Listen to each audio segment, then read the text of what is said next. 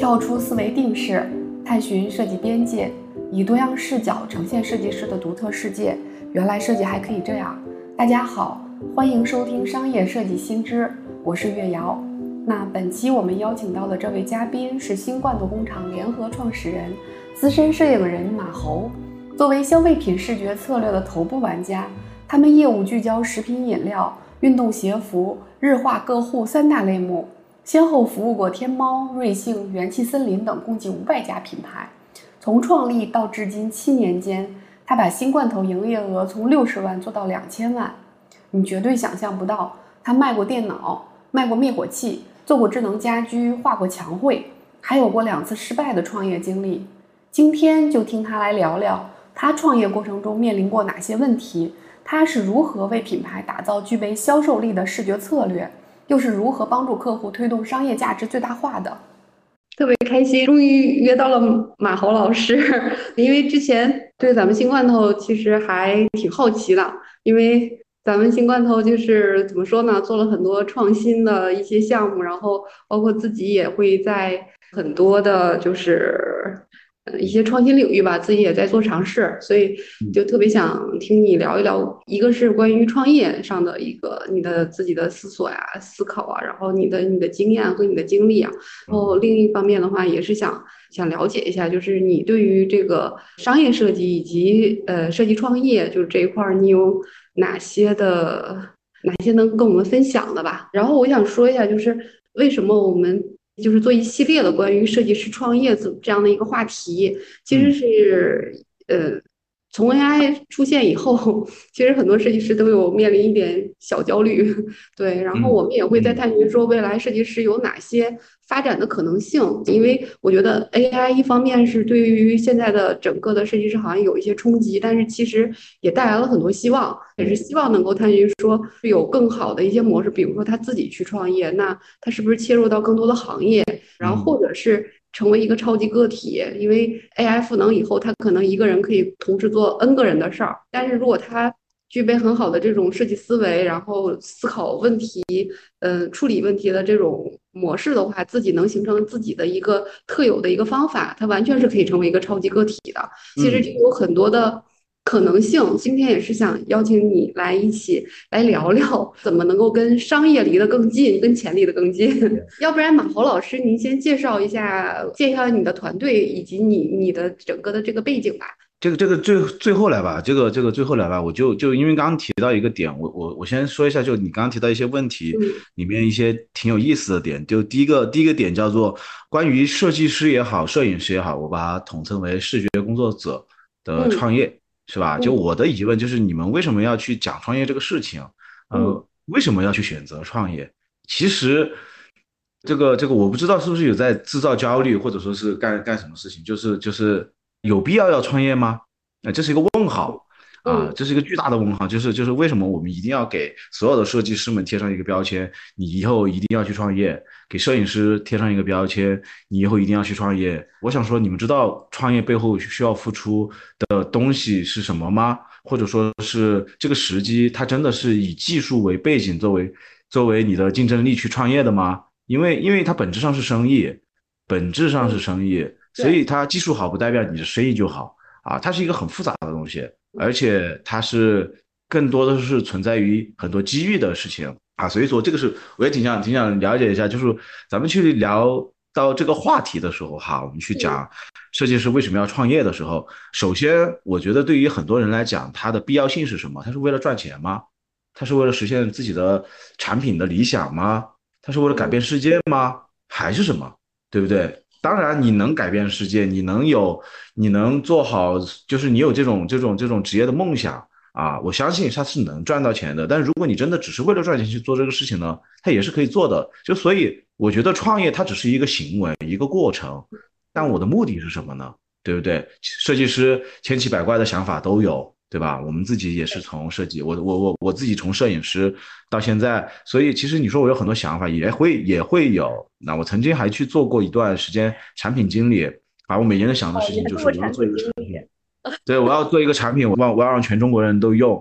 对，如果你有这种理想去支撑，我觉得它也是一件好的事情，它可以让你的创业的韧性会更强。那仅仅是韧性，不代表你会成功。至少他有一种使命感，能坚持下去。对对对，他给你的是韧性，就是我现在做的每一件事情，它跟我的理想、跟我的追求、跟我的兴趣、跟我的爱好是相符合的。但是哈，就很简单，当我们真的去完成一个。大型项目的时候，我觉得你再去聊到创业这个事情，其实是挺难的了。就如果比方说，我今天打比方，就咱们做一个小的小的 VI 设计，对吧？或者说。画个插画什么的啊，或者说拍张照片儿啊，大家觉得这个东西聊聊创业好行，说俗一点，接私单吧，接私单接着接着接着你就成一个个体户了，对吧？咱们就不需要去聊这么高大上的东西。他真的这个这个话题也是我那天在跟团队小伙伴在聊，我说你有没有想过，如果今天你接手的项目叫做修建大兴机场，那好，你想想这个这个项目的周期有多长？然后你有这个目标的时候。你想创业吗？我其实其实这个时候对于很多设计师就要打问号了啊，因为可能大家在这个事情上去聊创业的时候想的或许大家都很真实，我要去增加一些收入，对不对啊？那这个时候我们可以去聊增加收入的办法，而不是创业，因为创业不一定能直接让你增加收入的，你要去开销你的房租啊，你招伙伴你要开销你的人工，对，你要解决他们的情绪，对，你要当一个万能的机器人，你要像团队当中的机器猫一样。哆啦 A 梦，所以所以刚刚我聊到这里的时候，我就想引出下一个话题：什么是超级个体？对不对？AI 出来之后，每个人都在鼓吹这个概念。哇，今天你要成为超级个体，明天他又要成为超级个体。好，我现在跟大家举个例子：我们在没有 AI 出现的时候，为什么就没有超级个体？对吧？在在我看来也有，也也有啊。马化腾不是超级个体吗？马云不是超级个体吗？刘强东不是吗？大家无非做的事情就是，我现在说一句话，OK，有人帮我办了；我现在说一段文字，电脑给我出一张图。以前我是老板，我说一句话给设计师，他出一张图给我，对吧？那好，你觉得这个是有了 AI 能解决的问题吗？这个不是，这种超级个体真的不是因为有了 AI 才能解决的问题。你当老板也可以啊，你每天啥事儿都不做，就做选择、判断、选择、判断。但是对于绝大部分人来讲，前几天我跟这个，前几天我跟那个实设集的老板聊天，我俩是同事，以前就林尚玉，然后然后咱们就聊到一个非常重要的话题，就是如果我们去聊创业、聊当老板一件事情，就是有一个东西叫天赋，什么天赋呢？经历的天赋。有些人真的天生人的精力上面的精力，对对，就没别的，就是就是有些人真的就可以做到六点钟起床，一点钟睡觉，屁事没有，可以活一百岁，真的有人就可以做到这个事情。啊，很很夸张的，就是这种人他有天赋的，然后他可以同时一天处理几十件事情，然后还能找回自己的自己的重心在哪。但如果打比方说，我们我们我们公司不是有摄影这个领域的活儿嘛？有视频的领域的活儿，好，你们会你就会发现，我们就就咱们如果单纯去聊某个平面设计师，可能感知不到这种工作的复杂度啊。我们大家都知道，我们行业有个有个有个角色叫制片，你就会发现不同的几个制片在面临到他的工作的信息复杂程度开始增加的时候，他们的处理能力就直直线的下降。有有些人是完全 hold 得住的，有些人是完全 hold 不住的。不是说他们能力的问题，有些时候你去处理这样的东西，他是真的就经常咱们会去聊到审美的天赋，聊这个行业的时候聊审美的天赋，但实际上我们真的在管理项目或者说是聊到超级个体，你要去面临的问题，就你作为一个设计师，哎，我要突然去想一下运营的事情，我要想一下视觉的事情，我要想一下战战略的事情啊，我我我还要去想一下推广的事情，OK，他有没有这么多精力让自己？就是大脑的带宽能不断的去切换，在各种程序之间来切换的这种能力。是的，是的，所以说我觉得其实超级个体本身就是伪命题。你现在如果他本身已经是可以做到啊，我去管理一百个人的团队，打比方，我管理一百人的团队，开展十项业务，好了，那他能把这个事做好，他已经是超级个体了。谁不是呢？你你就同样的，就是就是就就说说的呃那个直白一点，好，现在不要任何 AI，我觉得人还是比 AI 聪明，对吧？因为现在 AI 其实也没有进化到人这么智能嘛，必然人还是更加智能的，它可能效率没有那么高，但是还是智能的，对吧？对。那好，那好，现在你说你设计师是一个超级个体，我给你一个一百人的团队，你来做做，试一下，很简单呀，其实其实就是这个点呀。所所以所以所以，其实我觉得超级个体创业本质上在我们这个领域哈，不管它是出于什么样的目的，我个人觉得，对于很多专心想去做好业内，比方说不管是做广告也好，做品牌也好，啊，做营销也好啊，或者说是单纯的我画好插画也好，他的这种信息干扰，我觉得有点太多了。包括我们自己，我也很焦虑啊。AI 出来的第一天，哇！啊，像 我这 AI 出来的第一天，哦不行，我我摄影出身的，我觉得我要失业了，也会焦虑，也会焦虑。现在你现在怎么样？其实就利用它。现在就就我是一个特别特别面临新东西很包容的一个人啊。第一天焦虑，第二天学习，第三天使用，就这么直接直接一点嘛啊，而不是我们去在这个 AI 和人类之间的优势啊去辩论这个辩论那个，没有意义。其实发现也也还好，其实也没有那么焦虑了哈。其实，嗯，一切的。当你去，就当你可以掌控这个力量的时候，你就不焦虑了。你无法掌控这个力量，和你面对一个事物是未知的时候，谁都会恐惧，对不对？就像就像你看见一只你完全不认识的那种昆虫从你旁边爬过啊，你都会很恐惧。你不知道它有没有毒，对不对？你看见一个。呃，从来没见过的蘑菇，你也不敢去采，不敢去吃，是一样的啊。你面对这就就更何况这这个东西它是无形的，每天所有人都在跟你讲这个事情，每天所有人都跟你讲这个东西是这样子的啊。我我所以，我我我在这个事情上一直是持这个态度。就是马豪老师刚才你提到这两个点都特别好啊，其实。我特别有两个问题想问问你，就是关于先先聊一下关于超级个体这个，就是不管是过去和现在还是未来啊，其实你说这个超级个体其实是更多的是对于这个人他对于信息以及这种系统的处理能力。那你觉得如果一个设计师往这个方向去走，应该怎么能够去达成呢？怎么去培养？我我可以再再问的细一点，就是说。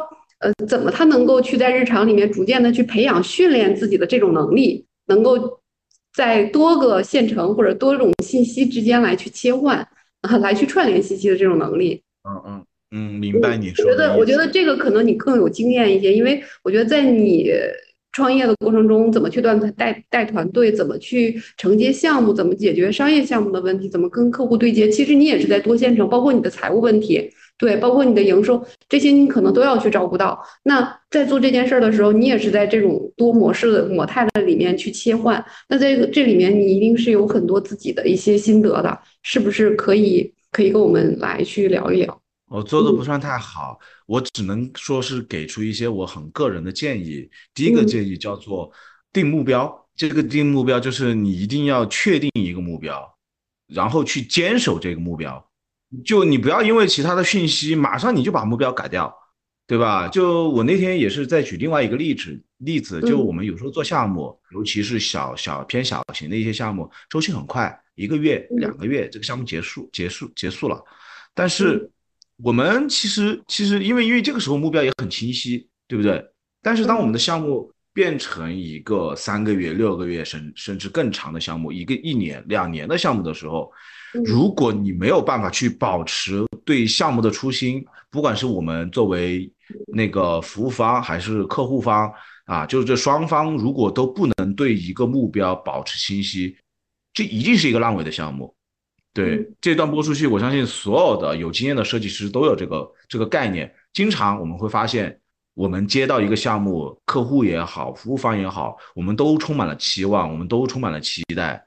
然后你就会发现这个项目越做越烂，越做越烂，越做越烂。当然原因也很简单，也可以理解，市场在变，需求在变，然后然后技术在变。那你想都在变的情况下，它能不变吗？但是我们如果去在这个事情上，我们所有人都在这个目标上去坚持，那这个项目大概率就不会烂，而不是坚持就是在过程当中你的目标偏偏移了。啊，可能之前是要解决某个需求，但突然这个换一个负责人或者什么样子，他把这个对比方说一个商业的诉求变成了一个审美的诉求，那这个时候就会显得很糟糕，他就会一个一个人的审美带着所有人啊左摇右摇，左摇右摇，会出现这样的情况。啊，当然，他也可以说是自己的审美是基于商业的啊，这个就聊偏了。好，我们我们绕回来，就是第一个点，在我看来，你要去做一个超级个体，你要对你所有的事情都要有一个非常终极的目标。就像一个公司，我要定一个目标，今年这个目标叫做我我可能需要去做到西南第一。好，我西南第一有一个什么考核指标呢？我营业额要做到一千五百万。打比方。我举个简单例子，我一个商业摄影公司，我要做到一千五百万的营业额。好，这个目标你是不能偏移的。你所有人，你的商务也好，推广也好啊，然后你的技术也好，啊，所有人，咱们就是这个目标，得这么去做，多少活儿得这么去干，多少需要多少人，我的人事得这么去配，对不对？当你有了这么清晰的值的之后。好，我们再去进进一步判断。OK，我们除了做个这西南第一，当然肯定不是只有一个所谓一千五百万的这个金额的考核目标，我们还有其他项目上的，比方说我们需要让我们的项目给客户带来惊喜。那我们怎么去评判这个标准呢？那这个惊喜的标准是无无论如何，客户有没有选择我们认为出彩的方案，但是都能让客户觉得我们的方案为他的项目考虑到更多。那我的我的方案每次就要有这么一个一个一个标准，对不对？那在这个标准的情况下，我就可以去同时推进啊，我也要有营业额，我也要质量，对不对？然后再再再再往下再走，我们的目标就是还有就是，比方说每个项目最后我们付收尾的时候，我必须要交付的东西是哪些？我必须要完成的动作有哪些？啊，我们就从前到后嘛，哎，就是定目标、抓过程、管结果，其实说的很俗气。就是也是老生常谈的，我觉得几个点就是定目标、抓过程、搞结果，就是这个事情。我觉得它是让你在成为超级个体过程当中，你一定要明确的知道的几件事情啊，定了清楚的目标啊，我们，然后这个时候你的所谓的 AI 工具也好，或者说和你协同的小伙伴也好，就是你抓过程的最重要的利器，对不对？只有那个过程搞好了，你的结果。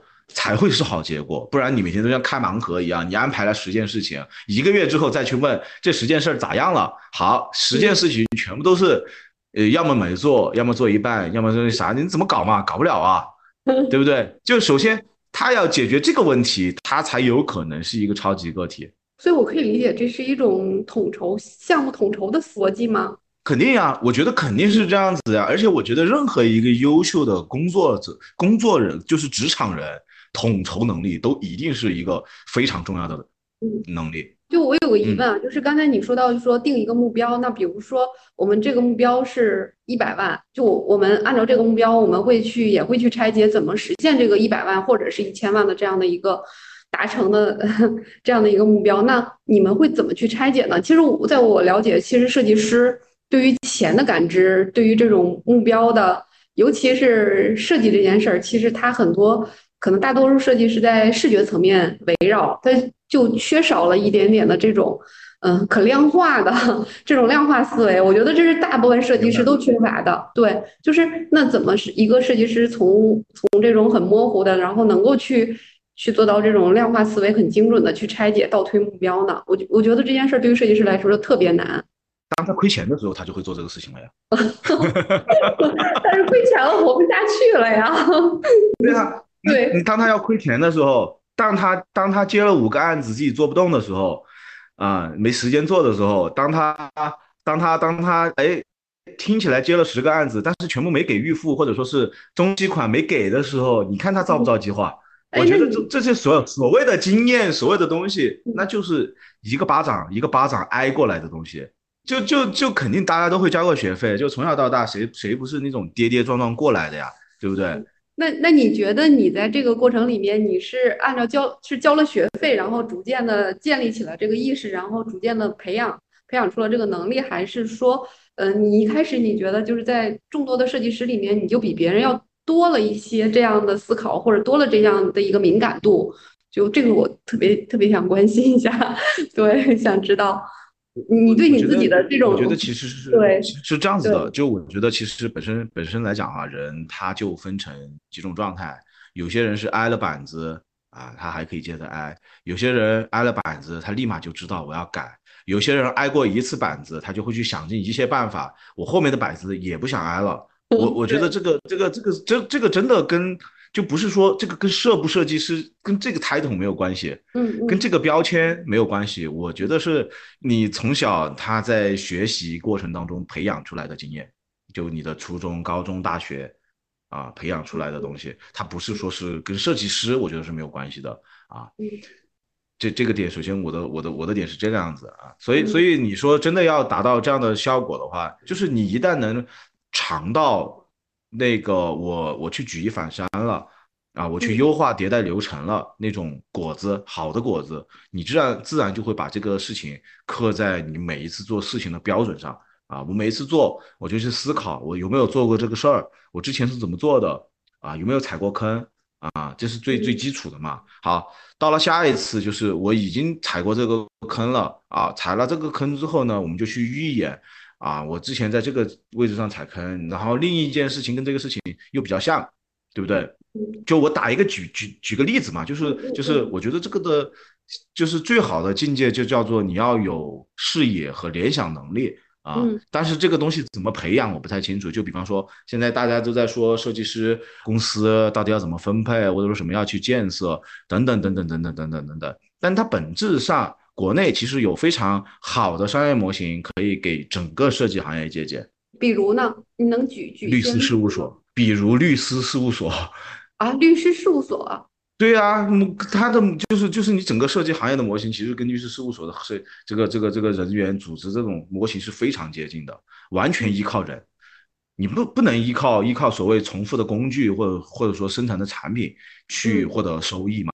但是律师事务所也是这样子的，只只不过因为他们的其实其实一样的顶级的律所解决大问题。啊，我们平时看到的那些啊，律师服务中心嘛，我们都不说律所了，律师服务中心，它可能解决的都是啊一些邻里之间的小问题。我觉得设计公司也是一样啊，大的对我们头部的解决的都是企业的大问题啊，金主的大问题，小的每天就画画东西，明天拍张照，今天做张海报，一样的嘛。所以，所以其实它就是举一反三。你在生活当中，你在你的工作当中，那设计师最强的能力不就是举一反三吗？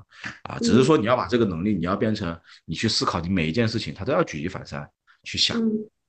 那在咱们整个的这个团队搭建，然后以及你这这个呃整个的这个模式里面，你有借鉴了哪些商业模型呢？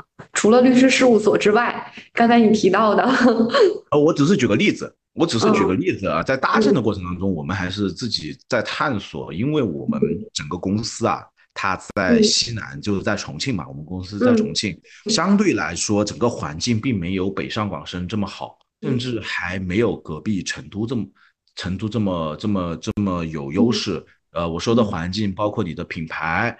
你的品牌的丰富度，你品牌的那个深度，就比方说你这个里，你这个地区有没有全国 top 级的品牌啊？然后你这个地区有多少类目，对不对？就比方说你要去杭州，你会发现什么类目都有，对不对？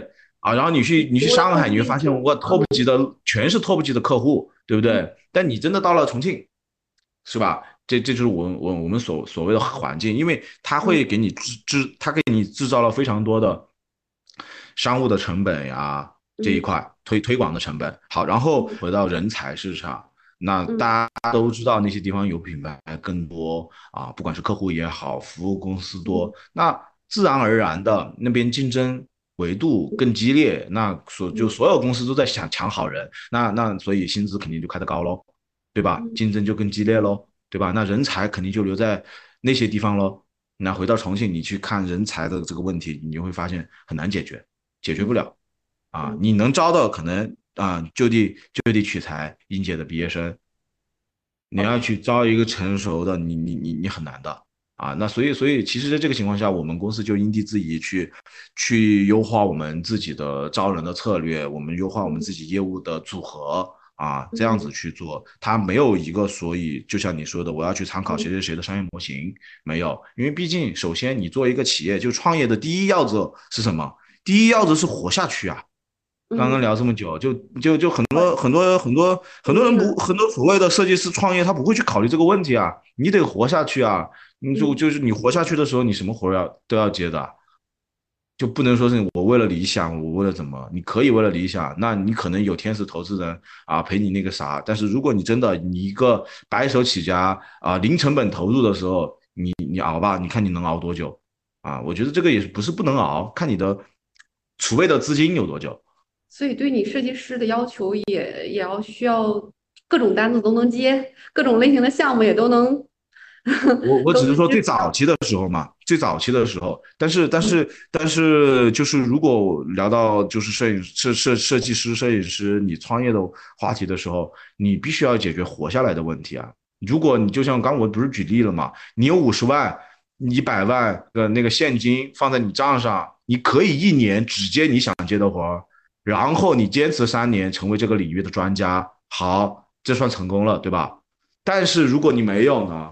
你能你把这一百万拿去霍霍了呢，对吧？你公司的钱是公司的钱，自己的钱是自己的钱，两码事儿。我们整个公司现在五十来号人，五十来号人，对，就是呃，里面大概都是什么类型的设计师啊？有品牌设计师，然后也有负责负责那个详情页的，就就页面设计师，然后这边然后还有摄影、美术、美术指导、制片，然后合成、修图。嗯。啊，然后还有相应的创意策划 A E 这些岗位，对，因为我们你可以把我们理解为一个代理公司加上一个制作公司的这么一个模型。嗯，因为上次欢欢来过北京，然后我们就是其实有见面聊，简单的聊过，对，然后我觉得咱们做的事儿还挺有趣的，包括咱们自己也会去考虑说做一些市集啊，做一些线下活动啊，然后包括。对，然后还会跟当地的这种协会、行业协会去有有很多的这种交集，嗯，对，就是我我特别想了解一下，就是我们作为一个因为设计服务公司，就我理解应该是做设计服务的，对，那为什么会考虑说做这些，在很多人看来说可能不是特别 不是特别深扎在主业上面的这些不着调的事儿？嗯，种树嘛，这个就是。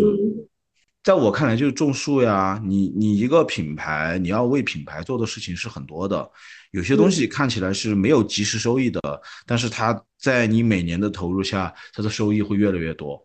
就比方说，我投一个淘宝的直通车，好，来一大批人流，OK，我有百分之多少的转化率啊？它不是这么一个活儿，而是你你在重庆，好，你在重庆，我们。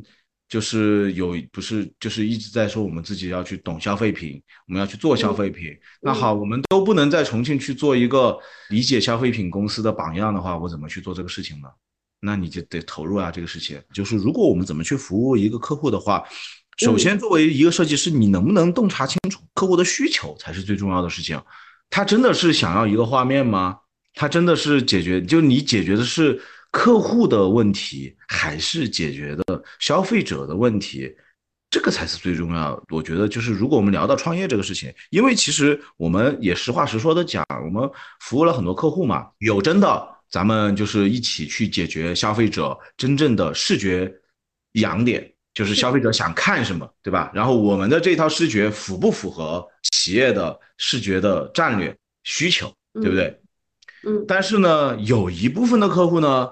他其实是为了汇报领导，你能不能先把这个？就是很多设计师可能搞搞不清楚这个，然后还有很多设计师他是第三类，叫我想做自己想做的东西，呃，是吧？呃，大概率有这种情况吧。啊，对，很很多设计师都会都会觉得，嗯，我想这样子，为什么客户想的就跟我不一样？对呀，对，就首先你要做到前面两个点吧。是吧？嗯，但但如果你只讲做第三个点的话，那不好意思，这不是设计行业该做的事情。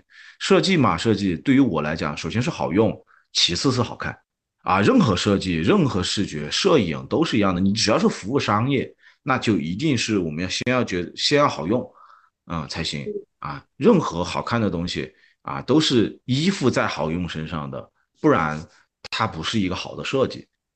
包括摄影的图片也是一样的，你可以拍的很艺术，你可以拍的很美，你可以拍的就是前无古人后无来者。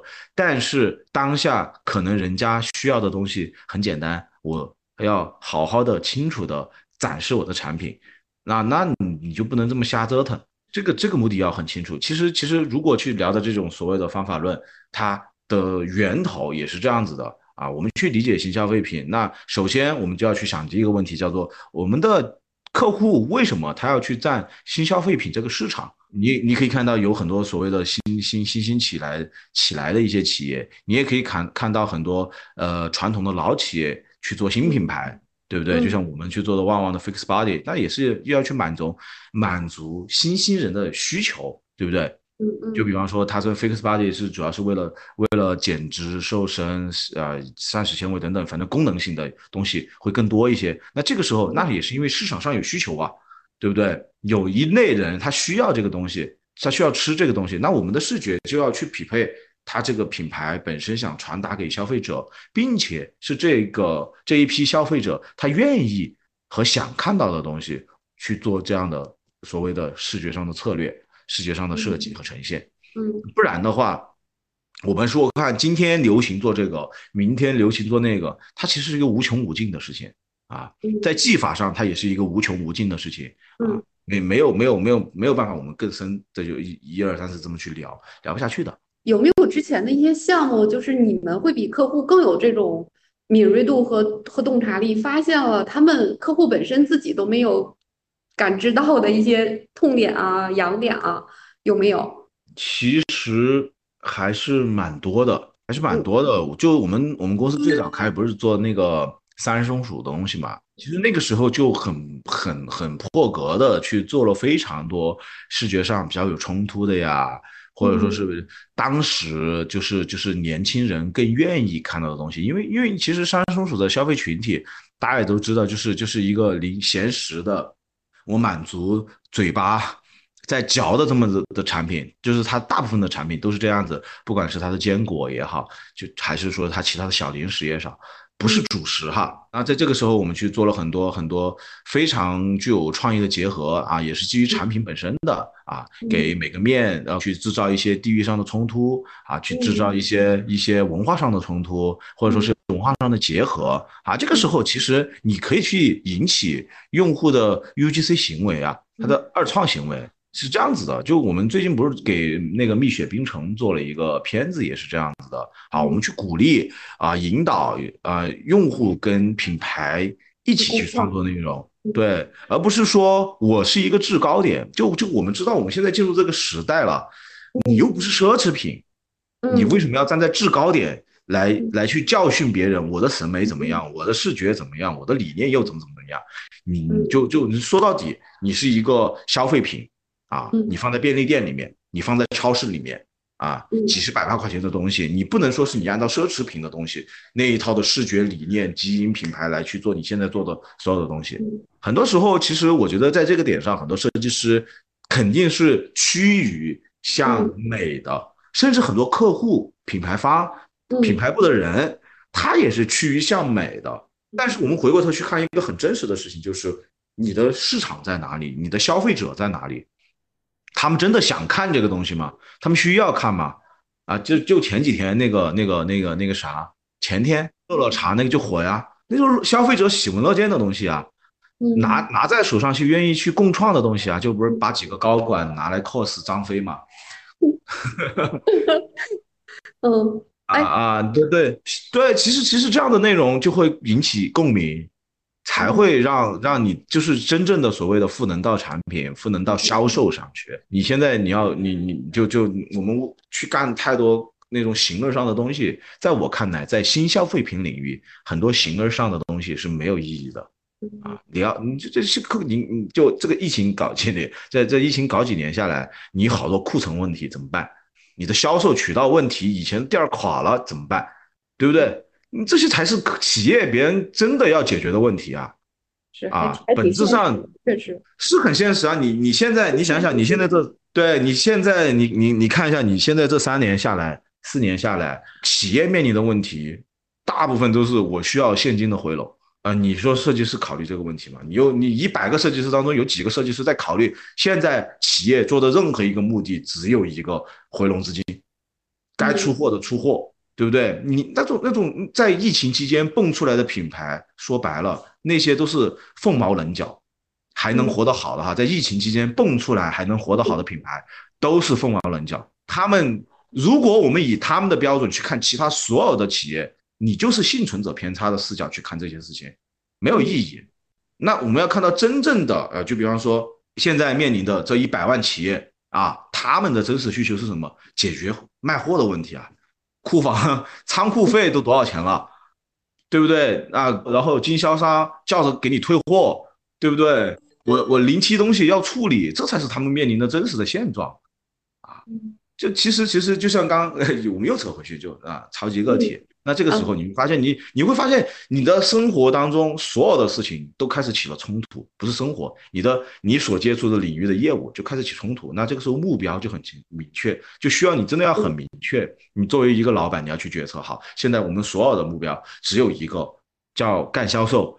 解决解决那个那个那个那个当前库存的问题啊，比方阶段性的，今年解决什么问题，明年解决什么问题，那其他人就别去瞎想了，什么又又搞一个什么品牌升级，你为什么要搞呢？必要性在哪里呢？对不对？好，我要去出新品，那这个时候你出新品，你是出被市场验证过的新品呢，还是你去出一个这个市场完全没有被验证过的新品呢？对不对？那这在这种情况下，你公司的运营情况不太起良好的情况下，你敢？你作为老板，你敢去去去推一个都没有被市场验证过的东西吗？就我们其实聊这些所有的所谓的新消费品，本质上是都还是去帮助别的老板做他的生意，对，解决他的痛点。是啊，帮助别的老板做生意。那这个时候，其实我我一直其实在讲的事情叫做。包括跟我们公司的小伙伴说，我说你作为设计师也好，你做做视觉的也好，我不强求，但是你真的要去理解，呃，老板的生意是什么样子的，就是尤其是这些客户的生意到底是什么样子的。我经常，我们不是给那个就是就是就是厦门那几家公司，就协服什么什么什么安踏安踏呀、特步呀、乔丹呀，他们做做他们的 POP 嘛。我说这个 POP 给谁看的？很多设计师、摄影师他们其实是不知道的。他们就觉得要出一个视觉，哇，网上很多参考，拼确上有很多参考，我们可以学，我们可以怎么怎么样。嗯，呃，我说你们真的要去理解一个很重要的事情，就是他们的 POP、POP、POP 的东西很多是用在订货会上的。那你知道订货会是什么吗？订货会是给经销商看的，来的都是企业的大经销商、大老板，然后他们怎么去选这个东西呢？除了他们的经验，然后他们就去验证他们以前卖好的货的数据。然后再来看这个东西，卖的好的，下单下的多的，OK，我们把订货会上的东西变成终端的东西。那那那很多经销商选不上的东西，就像预购吧，啊，预购都没做好，那只有下架喽，或者改款喽，对不对？那也是冲也是缓冲风险的一个形式嘛，对不对？那所以其实我们我们现在面临的就是刚刚你说的这些所谓的所有的方法论也好，我觉得其实本质上我们去看背后的逻辑会比。目前啊，有可能有一些什么什么理论，这样的制作广告的理论，那样制造创意的理论来的更实际一些。因为你只要能帮他解决他那个最真实的诉求，你你什么方法都可以，真的什么方法都可以，对不对？就他我们前前人的这些行行业的大咖也好，成功人士也好，对啊，你喜欢听天天听电梯里面那个喊口号吗？我不喜欢。但是没办法，那个有用啊，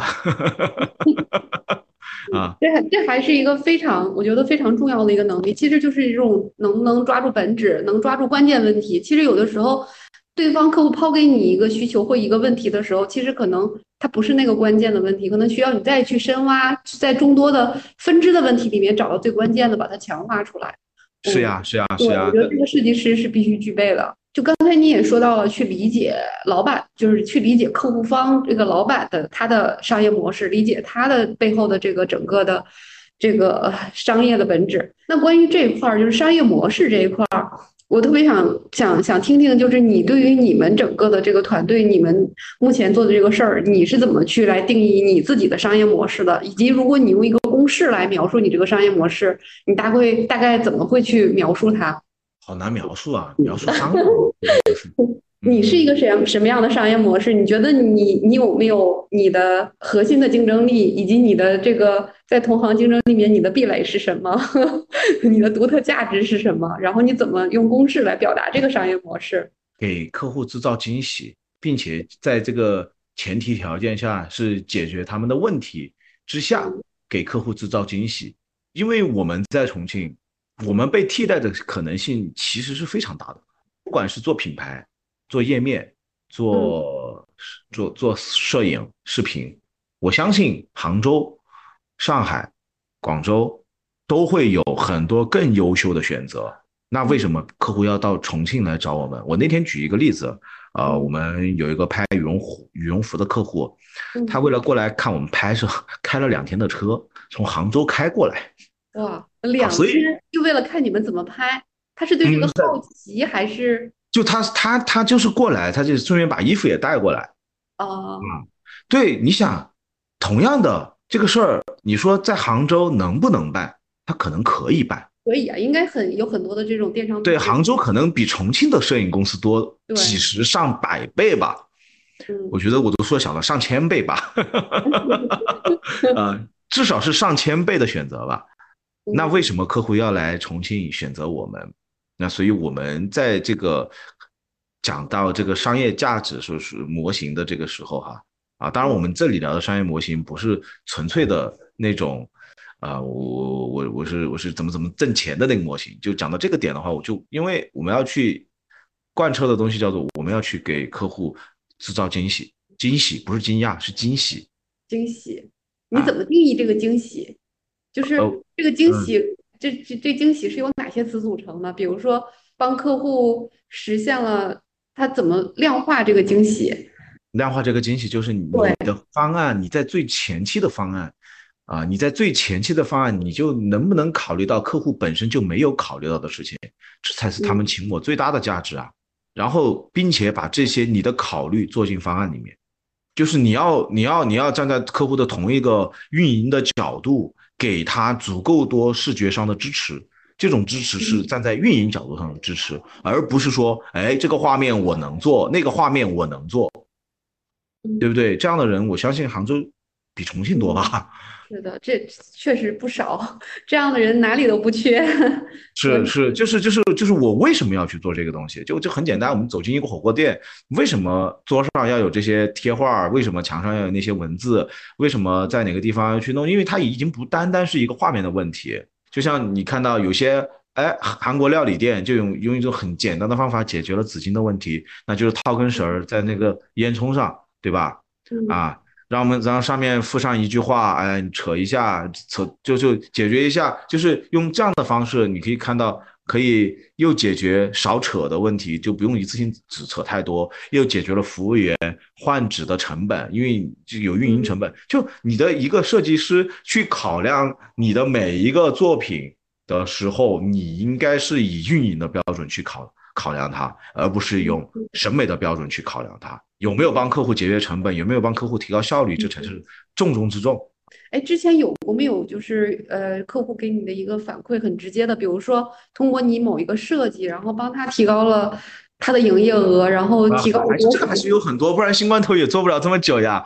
呀，所以特别想你聊聊这一块儿。啊，这个比方说，第一个就是就是就就我们第一次遇到这种反馈是三只松鼠啊，当时不是那个那个酸辣粉嘛。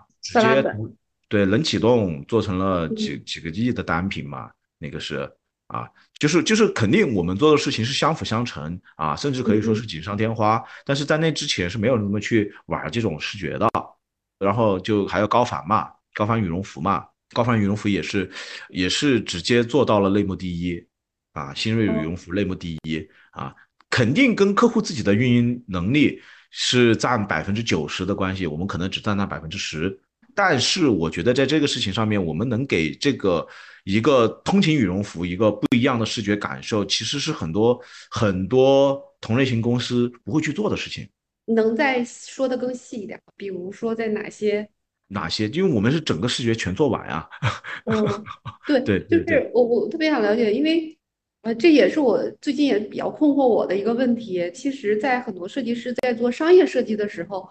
它是如何提高，不管是品牌的附加值还是产品的附加值，然后就是这个东西怎么去量化它？其实我特别想了解一个这个怎么去去换算，就是设计师在哪些点上面做到了它的这个高附加值，以及让它原来的这个单品让它的价值提升了十倍甚至更高，这个是怎么？怎么实现的？如果你能结合你的一些案例，是可以把它详细的再拆解一下，我我们看看这个问题是不是还能有更进一步推敲的可能。我觉得其实里面有几个伪命题啊，就你刚刚提到的东西，有些伪命题，有一个伪命题叫做我通过设计去提高它的单价，我觉得这个事情是不可能的，做不到。永远不可能做到的。你产品本身的价值，你有可能是通过你品牌来提高你的溢价，但你没有办法通过设计来提高你的溢价。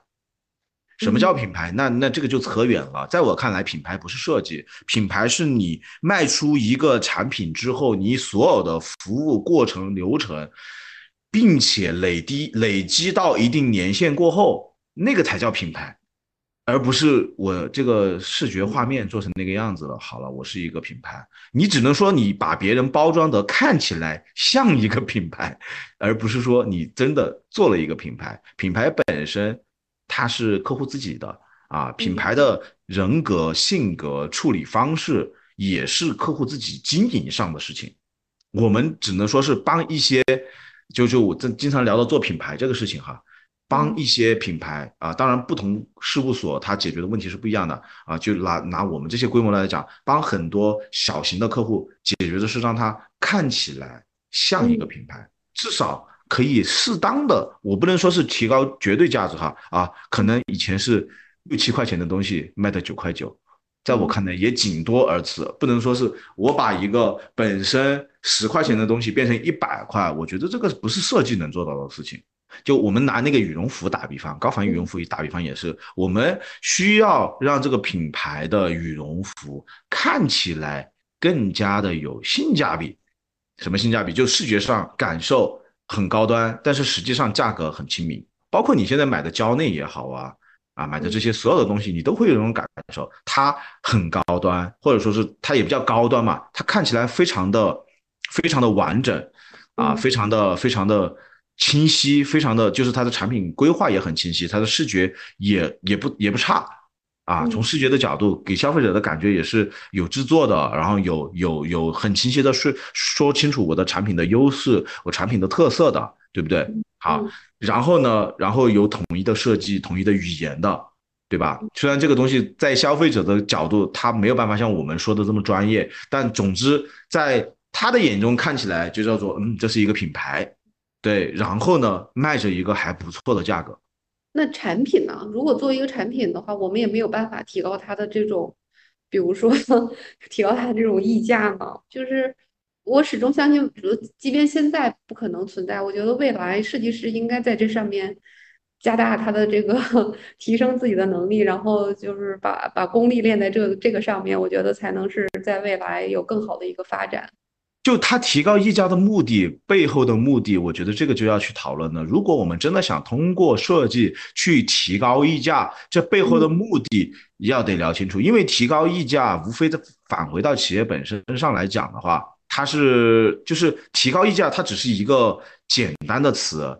他是想做一个高溢价的产品，然后去拉升整个品牌的调性，还是说想要解决销量的问题？我觉得这是销量的问题，我多更，我觉得更多的是解决销量的问题。对对，如果是解决销量的问题，为什么要去提升溢价呢？而不是提升扩宽自己的销售渠道呢？就我们这个话题就就得聊开了，是吧？对，有时候有时候我们去做一个高溢价的产品，做出来没人买，但是对于品牌来讲，它会一直。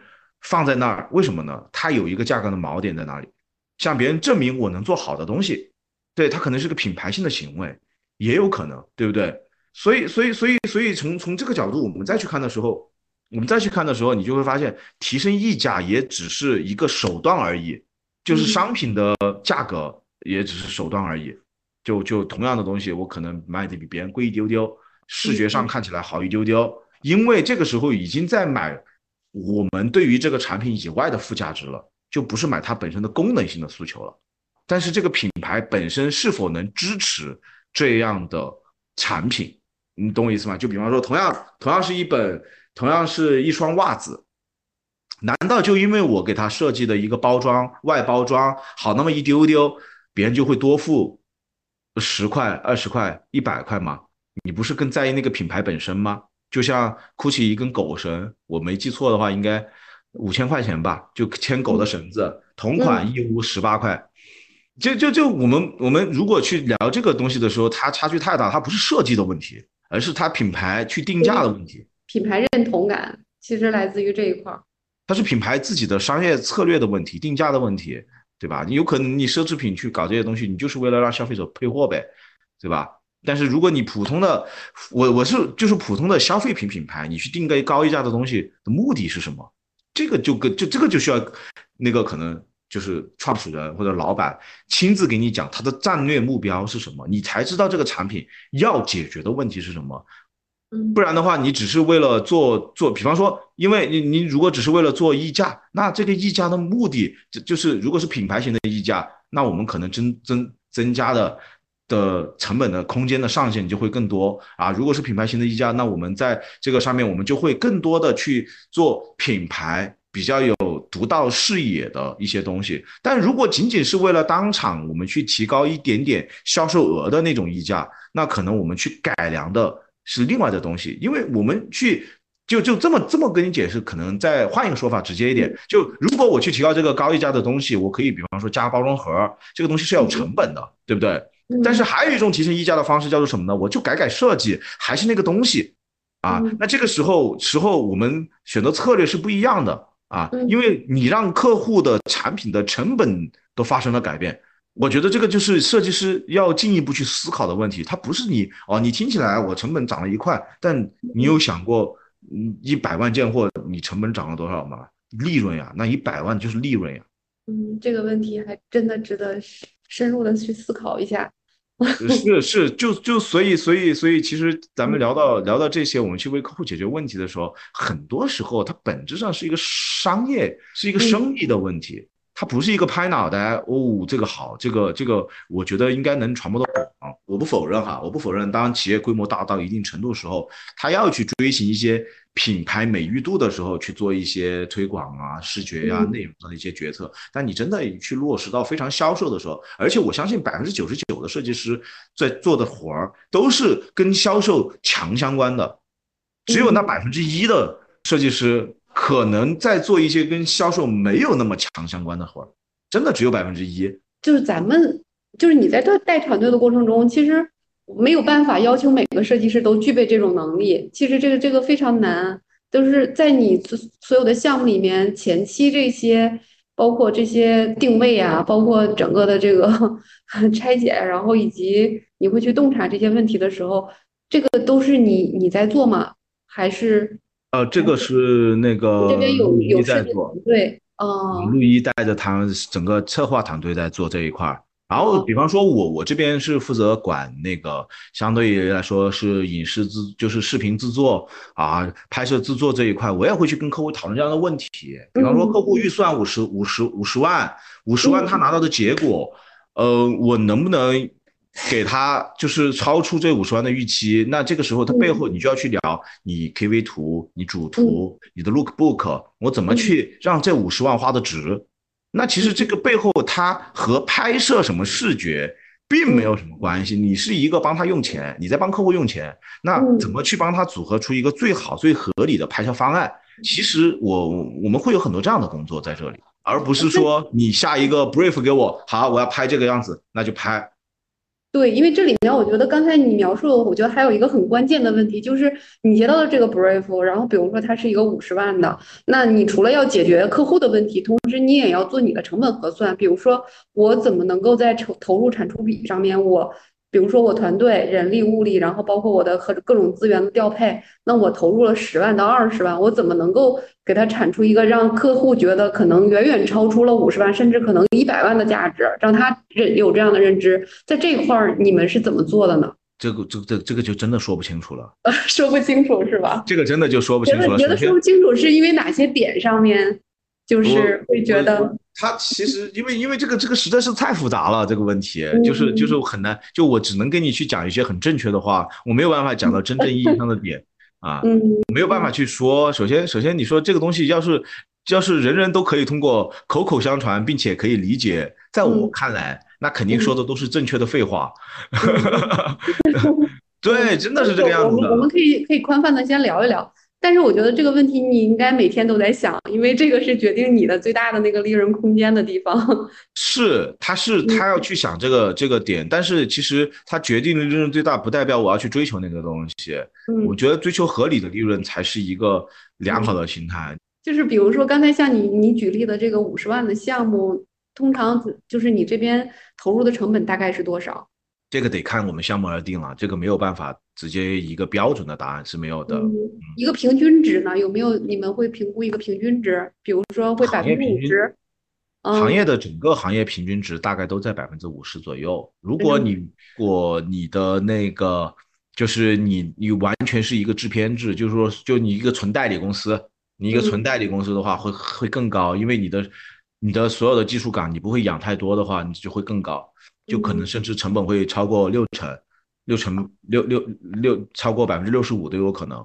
就如果你是一个纯代理公司的话，其实它这个事情本质上还是在于客户的诉求，还有就是你想不想把这个生意做长久，你有没有想过为客户省钱，有没有想过帮客户合理的花钱这个事情？活儿啊，反正落到手上都可以接，但是你你你有没有必要就是让客户，就是就是你要有勇气让客户多花钱。你更要有勇气让客户少花钱，你可以跟他讲，你没必要花这个钱，啊，花这个钱没用。我觉得这是一个很典型的销售思维。你该怎么去向客户去兜售你最最合适的产品？难度还挺大的，我觉得对于普通设计师来讲，其实难度还挺大的。设计师本身本身，如果我们聊到设计师，如果不能去解决商业问题的话，它本质上解决的是一些制作上的问题。那制作上的问题其实是一个工匠的问题。那如果是一个工匠的问题，那其实就是一个人力，你每天只能赚你自己的人力的人力的钱，嗯，是这样子的，啊，它是没有任何杠，没有没有没有任何杠杆的，就就像一个汗血工厂一样，就是其实。累的要命，但是收益又不高，对，最后其实也没有没有。它它不能叫做收益不高，它叫做它叫做整个社会都是这个样子的。你的活儿难道会比别人的活儿好很多吗？就你是一线摄影师吗？你是顶级设计师吗？你拿他跟自己比，你哪儿做到了？他为什么做到那个点？他为什么有这些特质？他为什么和客户之间让客户信任？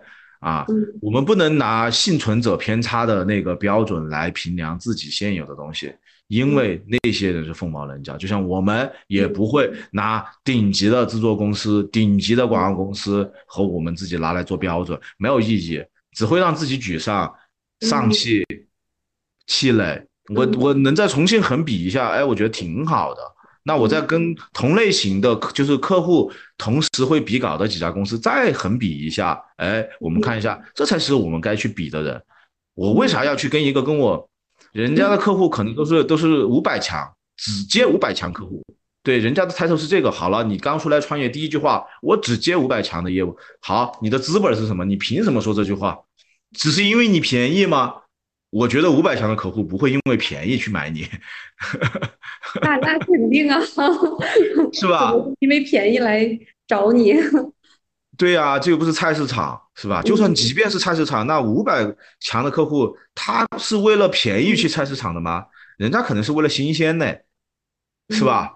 就就就真实的诉求，我觉得其实这是所有设计师，其实这应该是设计师最擅长的事情，但是。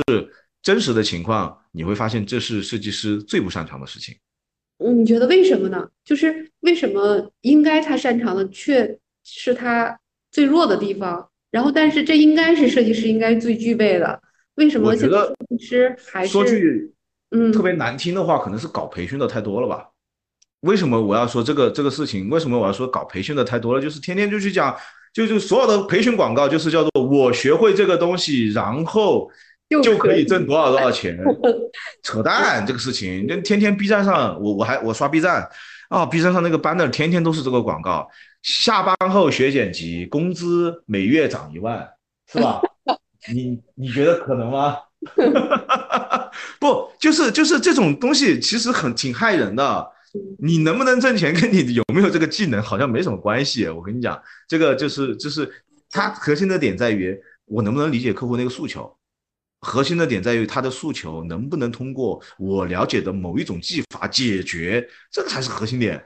当然，我我承认，我也坚信的承认，坚定的承认，高级的技术它是可以挣到钱的。但是你要遇到有这个诉求的客户啊，对啊，如果那这样子你就去北上广拼就好了呀，啊，血拼，是不是？北上广的客户大部分的那种顶级的客户、顶级的品牌公司，质量出品的要求就是这个样子。这个这个这个这个，反正反正怎么说呢？就话糙理不糙哈，就是就是这个样子的。很多设计就是设计师，在我看来都是被大量的培训班、培训广告所污染。然后认为那样子就可以，还有这种标题党啊，你公众号上的标题党啊，学会几几几，工资涨涨，没关系，真的没有关系啊，你解决问题了没有？我觉得还是一个认知的问题，还有一个他的一个源最源头的那个出发点。其实，如果你只是为了挣快钱，然后只是说我学了这个技能，能能从一千变到两千，变到三千，可能这个过程。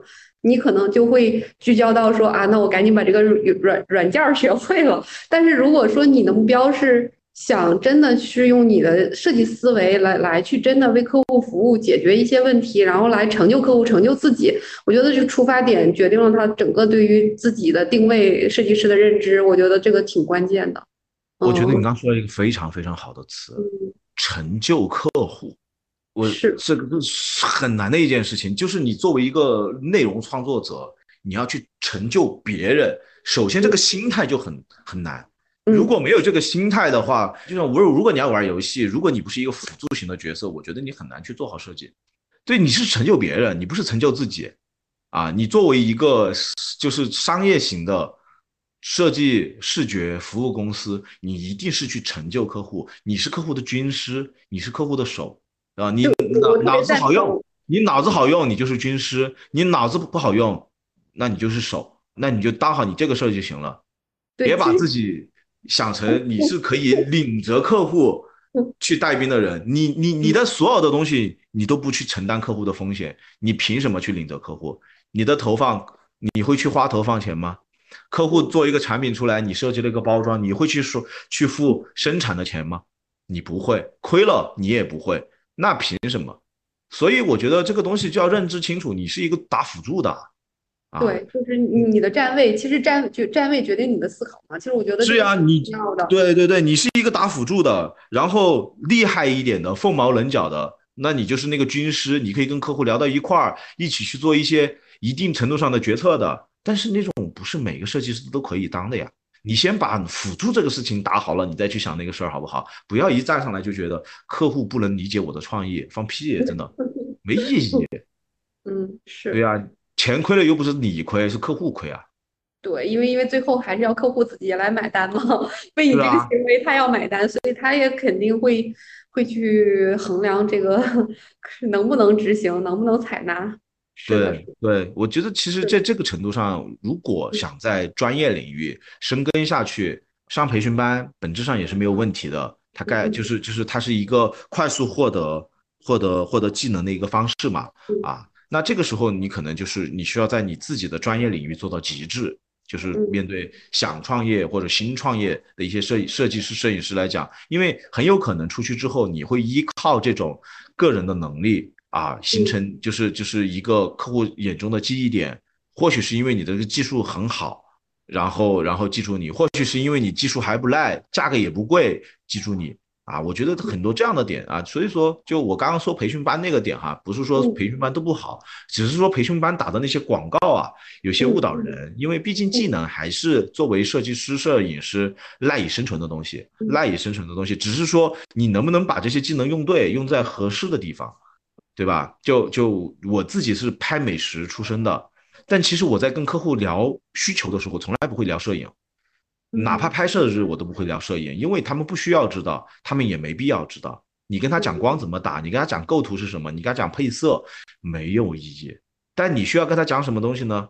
就尤其是就我拿这个是我刚创业的时候的一个想法，这个这个这个用实践出来的道理，你该跟去跟老板或者店长聊什么？你的哪道菜利润最高？那这道菜是不是要好好拍？你到哪道菜流量最多啊？但是利润可能没有这么高，那这道菜是不是也要好好拍？还有你那些不太挣钱的菜，咱们就随便拍拍吧，反正你那道菜也不挣钱。不是我我说的是真的非常就就甚至给他建议啊，那这样算下来，那其实其实你你你你做这个 SKU 有什么意义呢？对不对？那至于怎么好，怎么好看，那我就要去读它的卖点。哎，这道菜你们觉得哪里好吃？我去问厨房师傅。哎，因为厨房师傅是他的产品经理嘛，对吧？哎，这道鱼的卖点是什么？你可能问店长问不清楚，但是厨师他可能因为他是这个菜的产品经理，所以他会跟你讲啊，这个这个菜它的肉质怎么怎么样，它的季节属性怎么样，你可以了解到非常多的产品信息。那这个时候你就你就可以讲，你就可以累积并且讲出来，因为这道菜它是来自于哪，它的肉质为什么这么的新鲜，所以我选择用这种方式去拍，然后它可以帮助你提高这个菜的呃销量。因为客户能感知到，不然的话这就是一个静物嘛，躺在那儿，对不对？啊，比方说我要，哎，他有个动作叫浇剁椒油啊，这个时候我把这个卖点就通过一张图传达出来了，这个事儿不复杂，但是很多人想不到。特别好，我觉得这这这里面其实你简单的只是介绍了一个你们沟通的过程，其实我觉得这里面信息含量还挺大的。这里面有你怎么去跟客户沟通的技巧，然后同时，呃，也也表达了一个设计师的一个站位，就是站位思考，就是相当于其实他刚才你有一个词特别好啊，就是军师，对，一个辅助。我觉得其实在这个情况下，他应该去更多的抛出问题，让有的时候也会让。客户去反思自己，我哪些是更重要的，以及在我做这个东西，我把这个钱花在这上面的时候，我应该怎么能够说花在刀刃上，能够最好的实现效果？我觉得这里面其实信息含量还挺大的，我觉得特别好。嗯，对。然后刚才其实你说到呃跟客户沟通这一块儿，其实作为创业来讲啊，就是又引发出了另一个问题，就是说你在创业的过程中怎么去累积你的客户，以及在你的客户里面。形成你的口碑，你的个人口碑也好，你的你的品牌口碑也好，那可能有客户，我相信你，相信往后，你应该有很多你的客户还会再给你介绍客户的情况。这个只有一个一个一个一个方法，没有其他方法，就是把每个客户都服务好，给每一个客户都超出他们预期的东西啊！就你服务好每个客户啊，你首先得到的结果是你不会被投诉。啊，然后你服务的客户能给他们惊喜，那这个时候他们就会给你带来复购，没有其他什么什么偏方技巧，那个就是脚踏实地，一步一个劲儿来。不管这个项目是一个月的周期、五天的周期，还是半年的周期，它都是这个样子的啊。这个这个这个只是说你要怎么去维持这个心态啊，不能是因为哦客户不成熟，所以我不喜欢他或者怎么样子。那这个时候你更应该展现出来啊，你对这个事情的看法啊，优秀的解法啊，然后跟客户共情啊，因为客户有很多压力的，客户的压力比我们大多了。哎，我觉得你这个心态特别好，因为很难有有设计师能像你说出你这样这样的一个描述，就是说。啊，客户的压力大多了，但是，大大部分设计师都会说啊，我的压力有多大？是那个客户怎么来虐待我？但是你其实一直在说客户的压力比我更大。不是这个事情，我非常的不认同这些设计 设设计师这么说。你有多大的压力啊？你就你就你就一个合同呗，有多大压力？你毁约呗，你毁约啊？你十万的合同，二十万的合同，三十万的合同，怎么样？你能接五十万的合同了，你公司还不差这五十万的钱吗？还差这五十万的钱吗？你能接十万的合同，你差这点钱吗？我觉得不是差这点钱的问题，也不是这个什么压压力的问题。那当然，他们有很多这种压力，可能是来自于来自于哦，我这个事情做的不够好，没有把客户客户服务好的压力啊。我觉得这个是可以理解的。但是纯粹的那种个人的压力，是就是把个人的压力还要压在客户身上的那种，我完全不能理解。而且并不认，而且不认同。对，虽然有这有有一点略微的吐槽了，但是确实是一个现实的问题。呃，因为因为很多很多设计师都会都或多或少的，我会看到有这样的一个一个 描述，就是描述自己的状态。所以其实归根上，如果想要不管是创业也好，还是想能够维护好自己的客户也好，我觉得更多的还是站在客户角度吧。嗯，对。嗯嗯，是那个马猴，我想问问，就是你创业有多久了？大概新罐头，哎，新罐头七年，新罐头有多久了？七年，七年，七年了。那你你从创业开始，一直到你现在，就是这七年的过程里面，你觉得你创业前后，你整个的心态呀、思维啊、认知啊，你觉得最大的转变有哪些呢？从一个技术，最初，对，你觉得有？你觉得哪些是挺关键的，在这里面起起决定因素的？我想一想啊，我觉得最决定性因素的就是，就是你把一个短期的事儿越看成长期的事儿，嗯，就你要去追寻长期的目标，你要保有长期的价值，对你不能去追寻短期的目标，追寻短期的目标，你会让你变得像一个无头苍蝇一样到处飞，到处撞，但是这个事情很难做到，很难做到，人都是趋利的，人都是趋向利益的。因为有时候你可能为了一个单儿，挣的更多，去做出一些很丧失理智的决策。你有做过吗？有做过这样的事儿吗？之前我没有做过这个事情，我只是举例。从来没有，嗯，从来都没有做过。你还是一个比较比较追求长期价值的人。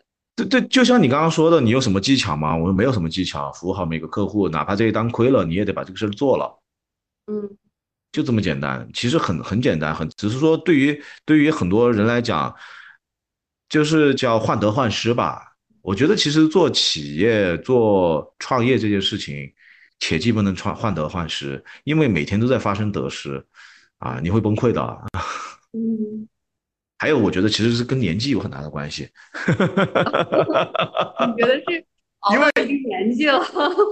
不是真的有跟年纪有关系。其实当当你当你变得就是经常我们会说一个人的老成或者说成熟，就在于他去看一个东西的得失，我得到了什么，我失去了什么，有得必有失嘛，不是讲玄学，是真的是这个样子。比方说，哎，我这个客我这个项目组接了 A 客户，那同一个档期我就不能服务 B 客户，那这个时候你就要选择。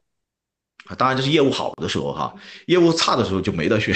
业务好的时候，你就要去选，哎，我是要去追求这个能出效果的，还是追求这个利润可能看起来高一点点的？其实你大部分的时候，只要公司比较正常，或多或少都会在那种高峰期，比方说双十一前夕啊，年货前夕，这个这个这各各大节日前夕嘛，你都会收到这样的呃需求。那这个时候你要去做判断。啊，那这个时候你就要去反问自己，我今年的目标是什么？我今年的目标的考核指标有哪些？所以说我跟你讲，其实做这个事情本质上还是要有一定的目的性，就是你这个目的会让你的坚持更长久。啊，如果不去定这种目标的话，你很容易被当前的喜好以及利益牵着你到处撞，然后你会发现整个整个公司你做不到一个一个一个高度的。我大概理解了，因为你刚开始，其实咱俩在刚开始聊的时候，你一直强调目标。其实我觉得，就是目标和聚焦这个东西，是你一直在在在坚持的，就是包括你追求长期价值，包括你怎么能让自己在这个追求长期价值的过程中不去失焦，不去丧失你的那个目标。我觉得你一直在在做好这个平衡，我我多少能感觉到你在这个过程里面，就是对对这个这个平衡感的掌握。他他就是就就做的多了嘛，之后然后你就自然而然的，你就会把这个心态调整的更加的平和，啊，有没有有没有有没有情绪？肯定有，是个人都会有情绪，只是说你怎么把这种这种这种这种这种处理事情的心态啊放得更加的平和。刚才你说到这个，其实又引出了一个问题，就是我特别想知道一下，就是你在现阶段作为一个一个一个创业人，你的。现在你的苦恼、你的痛点是什么？我特别想知道。我现在其实我是心态的问题吧。如果我们去讲个人的什么苦恼、苦恼啊这些，其实反倒没有什么苦恼，凡事都可以解决嘛。当然，如果真的就到这个事情上来讲的话，我觉得其实现在我们也有最面临我们现在当下的一个瓶颈，叫做在于当你的设计团队规模变大之后呢。嗯，因为我们最多的人数有八十个人，嗯，对，然后我们现在其实其实其实现在是五十来个人，八十到五十了，这中间是发生了什么吗？做了一些调整。疫情疫情是一个原因，还有就是盲目扩张也有一个原因，因为招了很多小孩儿，当时，对，其实真还是不能解决问题，就是你你你东西过来，然后客户会投诉啊，对吧？你还不如把这个事情做做好，好，所以其实其实我们现在的瓶颈，其实就是就像你刚刚说的，叫做商业模型的瓶颈。我怎么才可以让这个商业模型它卖得更好，有更多足够的利润，让你的团队啊的规模也好，或者说团队的收益更好？其实这个是我苦恼的问题啊。嗯，管理和经营上的应该是。其实这这方面的问题会比较多。那你现在在想？就是在寻从哪些哪些渠道吧，去寻求一些外援也好，帮助也好，或者是你在主动的去想办法来解决它。你现在有没有采取一些什么方法？